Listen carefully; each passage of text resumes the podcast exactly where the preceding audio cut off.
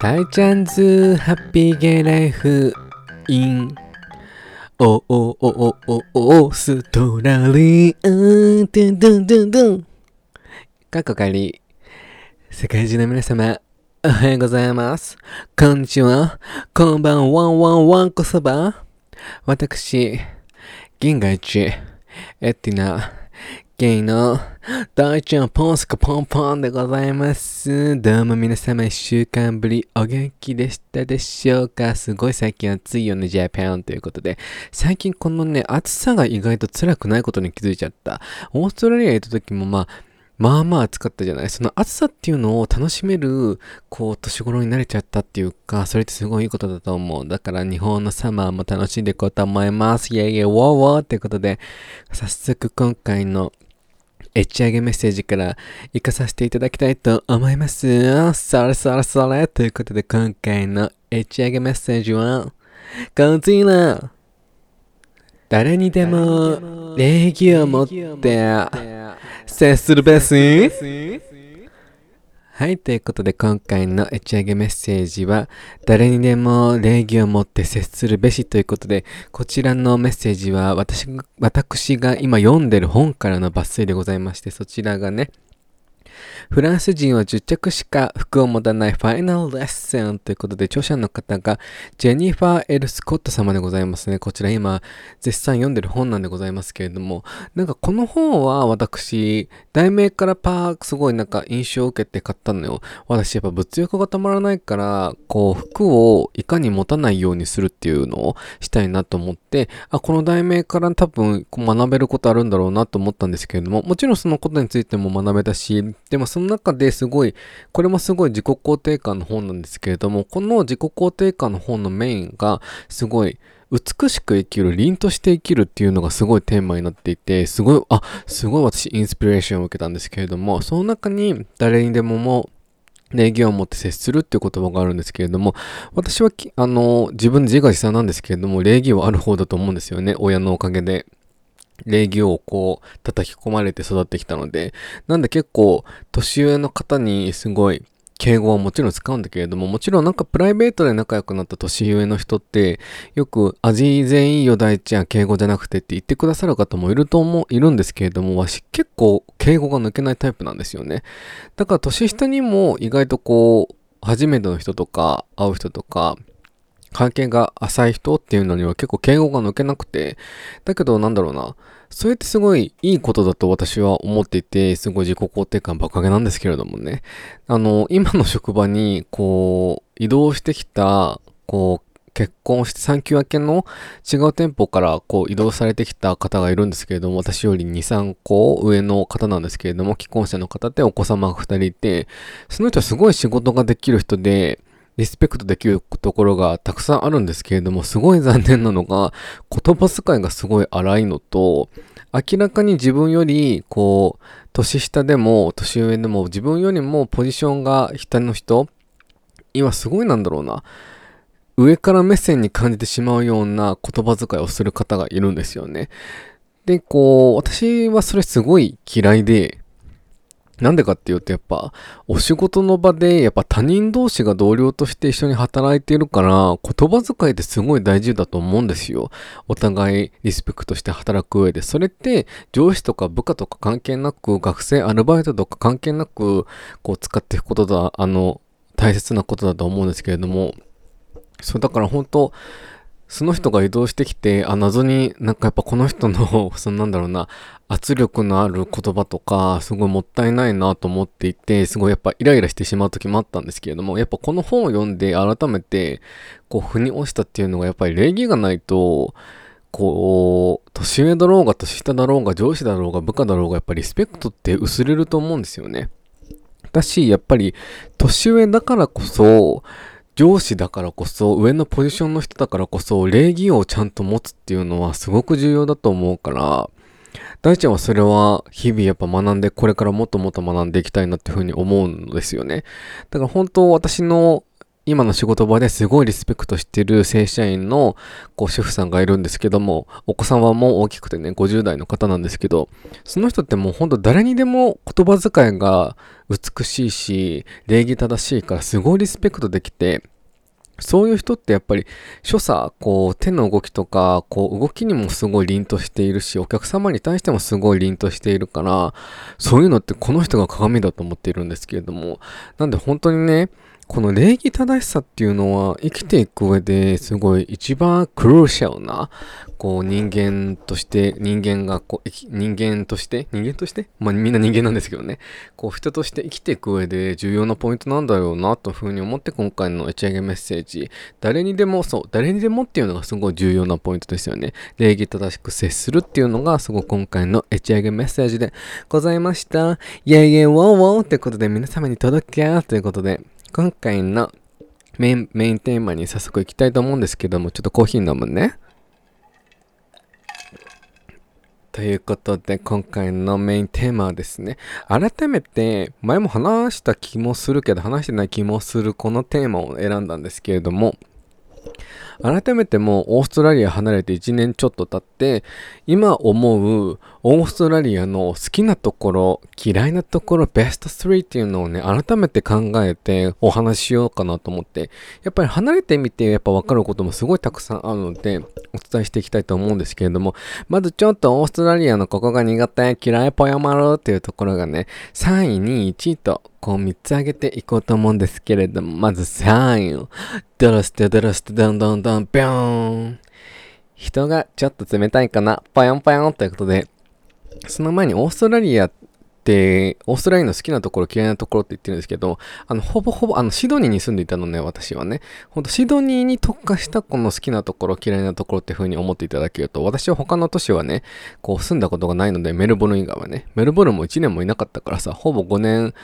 シドニーだったので、こう、一概に全部オーストラリアをこうってわけじゃなくて、シドニーに特化した私がシドニー在住5年以上あったっていうのを踏まえて聞いていただけるとありがたいんですけれども、で、3位がちょっと人が冷たいかなっていうところなんですけども、でもこれはね、多分シドニーにほんと特化したところで、やっぱりすごい人が多いんですよ。本当大ちゃんがオーストラリア、シドニー住んで4年目、5年目の時は結構シドニー 嫌いになっちゃうタイミングが多くて、それはその自分のお仕事でがすごい、なんだろうな、満たされていない時、時期も重なっていたからすごい嫌いになっちゃった時があって、シドニーが。すごい、シティって CBD って本当に人多いんですよ。東京並みに。そうそう、本当道って東京以上に広いんだけど、人が溢れ返っているし、やっぱりぶつかってもみんな気にしないし、そう、それは本当どの国出身とかっていうのも関係なくて、だからそれがさえちゃすごい、あ、やだな、こう、doesn't care なですね、around people のこと。だからちょっとそれがすごい嫌だったなっていうところが第3位ですね。で、第2位っていうところが、あのー、これね、ポッドキャストでも話したと思うし、YouTube でも話したんですけど、あの、バスが非常に分かりにくい。うん、バスが非常に分かりにくいの。そうなのよ。日本も、私、日本でもバスあんまり乗まらないんだけど、苦手っていうのもあって、こう、どこで降りるか分かりづらい。そうそうそう。日本は一応、どこどこ止まります。次、どこどこって言ってくれるんだけど、シドニー多分それはシドニー関係なくても全部の都市だと思うんですけれども、メルボルンの時もそうだったからさ、そう、メルボルンで私バスで一回遭難してるんで、そうそうそう、生きてるよ。遭難しても生きてる。すごい強く生きてるっていうことで、そう、バスどこで降りるかっていうのも言ってくれないし、そう、私本当6年間ずっとバス乗るときいつも怯えてて、どこで降りるかっていうのを、ちゃんとそういうアプリがあるんで、トランスポートの。で、こう、GPS でこう自分が動いてるどこだろうっていうのを見ながら次のバス停が近づいてきたらピンポン押すみたいな。だからそこら辺がね、ちょっとね、大体嫌なところだったっていうか自分もの苦手意識が高かったところ。そう、バスが非常に分かりにくいということでね。で、第1位、第1位、オーストラリア、カッコシドニーに特化して、ちょっと嫌いなところ、第1位、汚い。もうこれ言ったらちょっともう、え、オーストラリアやばくねってなっちゃうかもしれないんですけども、シドニーはね、特にね、ちょっとゴミもそこら中に落ちてるし、とっても汚い。そう。通りで、まあメルボルンに住んでた時はそうでもなかった記憶なんだけど、すごいガキちゃんが多いのよ、シドニーって。なぜならばほんとゴミがそこら中に溢れ返ってるからさ。でもね、道端にね、ゴミ箱ってすごいあるのよ。あるんだけど、捨てない人もいるし、ポイポイ捨てちゃう人もいるし、そう、だって一番びっくりしたのが、こう、お仕事場に向かうときにね、サリーヒルズっていうところに住んでたときに、サリーヒルズってすごいカフェが多いエリアなんですけれども、そこで前からさ、イケメンオーズイ二人が歩いてきたの。あらやだ、イケメンと思ったら、片方のオーズイケメンが、その飲んでいたコーヒーのカップを普通に横脇の家の塀の上に置いて歩いてったの。大ちゃん、おったまげマンゴーすぎて、いや、それをナチュラルにできちゃうところもなえたし、いや、そりゃ汚いよね、この国でも、この年と思っちゃったの。そうそうそう。私なんか、その、今はちょっとね、距離離れてしまった友達がいるんだけども、そのお友達の彼氏が、 Aussie boy、Aussie mix の、 Aussie とインディアンのミックスの人で、で、 Aussie なんですけども、男の人でね。で、なんかそういうの件について、なんか話したこともあるらしいんですよ。普通に、その、 Aussie boy の彼が普通にゴミ捨てたら、それはやめてって彼女が言ったんですけれども、そしたら、こう、よく道、シドニーの道って、こう、掃除してる車がいるんですよ。なんか、ワンワンワンワンみたいな。そう言って、でも、その、その人たち、このゴミを捨てないことをやめてしまったら、その人たちの仕事がなくなってしまうでしょとその彼氏は言ったの。もうその意見もおびっくりマンゴーすぎて、どこまでひれくれてんねんって思うんですけれども、まあそういう考えに至ってしまってるともう、ちょっとやば、やばみって思ったんですけれども、でもね、そこで考えたのが、日本は最近道端のゴミ箱って、てか道端にゴミ箱ってすごい少ないじゃないですか。コンビニも最近は外に設置しないで中に設置してたりとかしていて、だけどそんなゴミが落ちてるっていうのは少ないのはきっと私たち日本人の美しい部分で、美しい部分っていうかいい教育で義務教育の時にやっぱお掃除をする時間があったじゃないですか。多分それがあったから、多分ちゃんとゴミはゴミ箱に捨てよっていう習慣をほとんどの日本人の人はつけられてるんだろうなと思って、それはすごい日本人のすごい美しい教育文化だなって思いました。多分オーストラリアはそういう文化がないから義務教育の時にゴミ掃除とかする文化が、それがあったら多分変わってるんだろうなと思うんですよね。そうそうそう。だからね、このね、ほんと今思い返すと本当にゴミが多かったし、ゴキブリが道を歩いてるし、それはゴミ、あの、ゴキちゃんのちっちゃいサイズ、中くらいのサイズを素手で殺せるようになるわよね、私みたいな。やだ、みんなドン引かないでね。大ちゃんゴキブリ手で殺してたの。やだ。やばおやばみっていうことで。そう、こっちらが大ちゃんのオーストラリアのちょっと嫌いなところ、ベスト3ですね。3位が人がちょっと冷たいかな。2位がバスが非常にわかりづらい。1位汚いということで、よいしょよいしょということで、そんなネガティブな印象からまず、でもね、その嫌いなところ以上に好きなところがすごいいっぱいあってさ、で、そちらも3位に1位っていきたいと思うんですけども、なんと3位同率で2つあるのよ 同率って私1人が投票してるんですけれども、まあ、その3位のが2つあるんですけれども、ちょっと選べなくて、まず1つが、いろんな国のご飯が食べれる。ほんと多国籍だから、いろんな移民がいるからさ、オーストラリアってほんと移民の国だから、いろんな美味しいご飯に出会えたことは本当に感謝で、まあ日本も本当にオーストラリア行く前の日本の食文化にもすごい満足していたんだけれども、それ以上に他の国の料理とかを食べれる、こう知れたことがすごい感謝で、まあ、my favorite food はタイとメキシカンフードなんですけれども、その二つはね、ほとんどの日本人の人の口には合うと思う。まあ、パクチーは大体苦手なんだけども、でもパクチー以外の料理もすごい美味しいし、パッタイとかさ、ブリトッシュとか、メキシカン料理が本当に食べたい。ほんと手軽に食べれたからさ、帰りにテイクアウェイしてタイ料理とか、メキシカン料理とか、普通にそこら中にあったから食べれて、でも日本って意外となくて特化したやつが、こう私の住んでる藤沢市にも、このアジアに特化したさ、ご飯屋さんがあって行ったんだけど、で、パッタイ頼んだんだけど、やっぱちょっと違くて、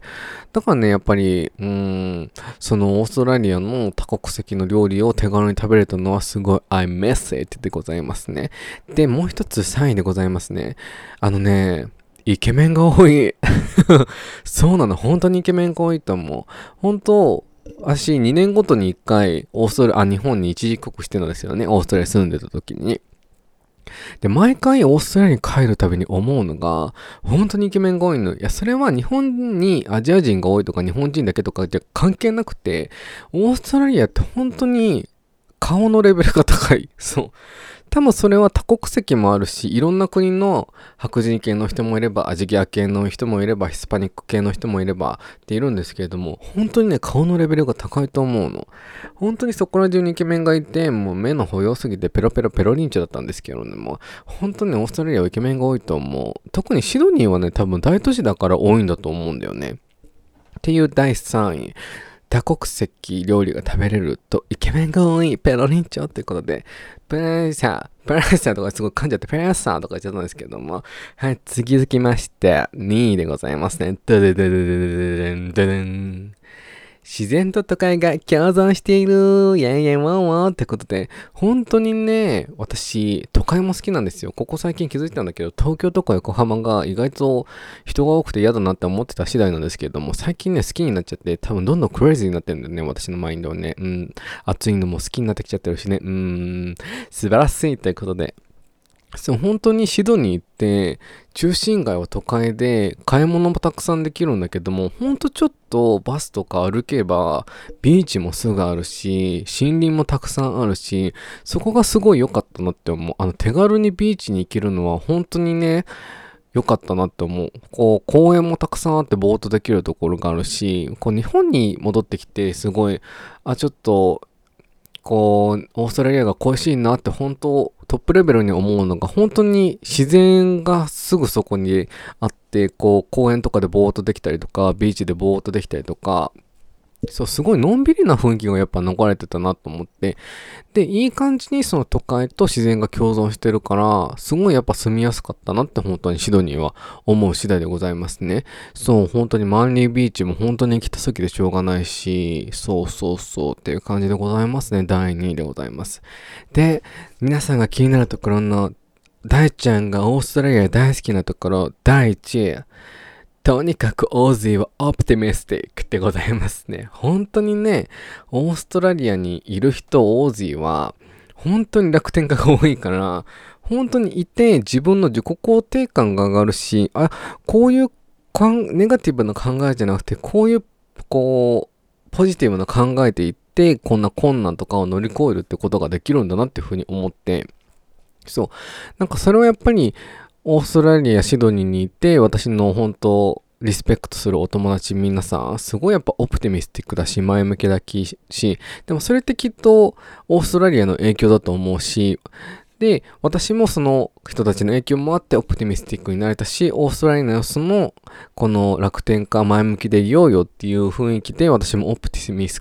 オプティミスティックになれたから、本当にオーストラリアの本当そこは好きだなって思う。でもたまにちょっとバカだなって思っちゃう時もあるんだけど、オプティミスティックすぎてね。でもそのおかげですごい真面目、本当根真面目な日本人だからこそ、オーストラリアに行って、オプティミスティックになるとってすごくいいと思うので、本当に何万回も言ってると思うんだけど、本当にね、日本人一回は海外に行った方がいいと思うの。海外た考え方が変わるから。で、その中でもやっぱり大ちゃんはやっぱオーストラリアをお勧めするんですよね。本当自分がポジティブになれるから。そうなんで本当にオーストラリアのそのオプティミスティックの部分はすごい、ああ、すごい懐かしいなって思うし、あすごいさ、なんだろうな、恋しいなって思う部分なんですよね。そうそうそう。なんで、この3つでござ、4つなんですけれども、オーストラリアの好きな部分は、第3位、イケメンが多い。そして多国籍料理が食べる。第2位、自然と都会がとっても共存しておる。そして1位、オーズーはとっても楽天家でございますね。